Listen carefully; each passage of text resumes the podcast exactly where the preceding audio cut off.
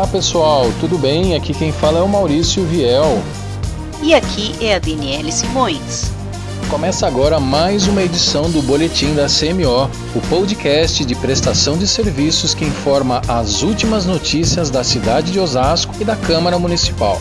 E a gente começa o episódio de hoje com uma notícia muito triste: o falecimento da ex-vereadora doutora Régia.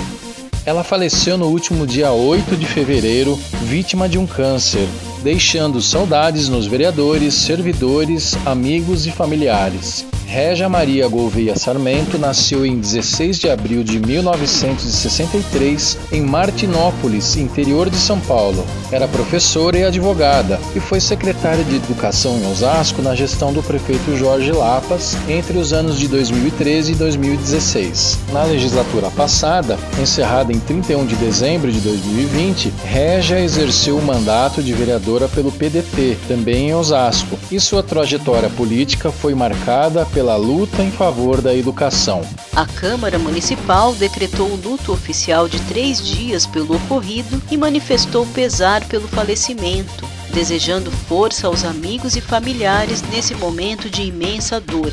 Durante a última sessão ordinária, os vereadores destacaram o legado deixado pela ex-parlamentar no Legislativo. E agora o assunto é processo legislativo. Desde o ano passado, funciona aqui na casa a Diretoria Legislativa, setor criado com o objetivo de agilizar os processos legislativos. A Diretoria Legislativa fez um levantamento dos projetos apresentados em 2020. Os números são surpreendentes. Os vereadores analisaram quase 400 projetos e quem tem mais detalhes é o diretor legislativo Terci Bueno. Nós tivemos um, um ano meio atípico, mas mesmo com o um ano atípico, nós tivemos aí em média de 300 projetos de vereadores e 80 projetos do executivo. E por falar em processo legislativo, agora os vereadores osasquenses têm assessoria especializada na hora de elaborar projetos de interesse para a cidade. Isso mesmo, Maurício. O setor responsável por esse trabalho é a divisão de análise, suporte e redação legislativa. Essa divisão é responsável por orientar tecnicamente os servidores e parlamentares no momento da construção dos projetos.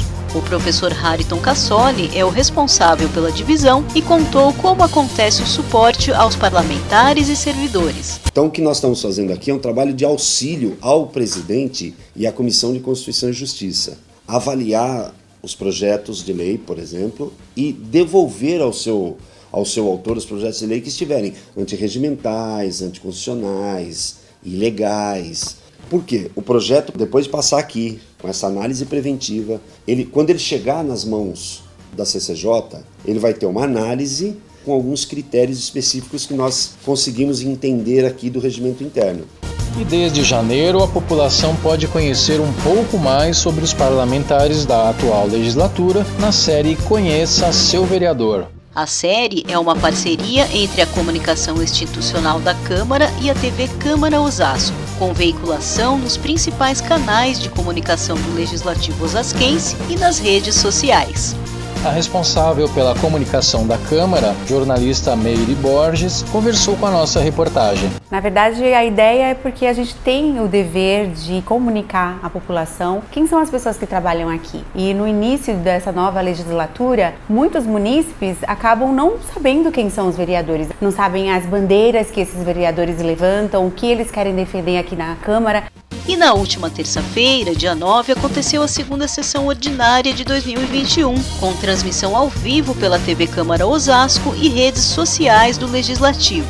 Os vereadores já apresentaram seis projetos de lei no início deste ano, com projetos nas áreas de saúde, segurança pública, infraestrutura e geração de emprego e renda. Vale lembrar que, como medida preventiva ao coronavírus, as sessões seguem no sistema de videoconferência. A população pode acompanhar a transmissão todas as terças-feiras a partir das 10 da manhã. Os trabalhos são transmitidos ao vivo pela TV Câmara Osasco, nos canais 7 da NET e 3 da Megabit Telecom, ou pelo YouTube e Facebook. Acompanhe e exerça a sua cidadania. E antes de encerrar, a gente tem dois recados importantes. O primeiro é sobre o cancelamento dos pontos facultativos de carnaval aqui no Legislativo.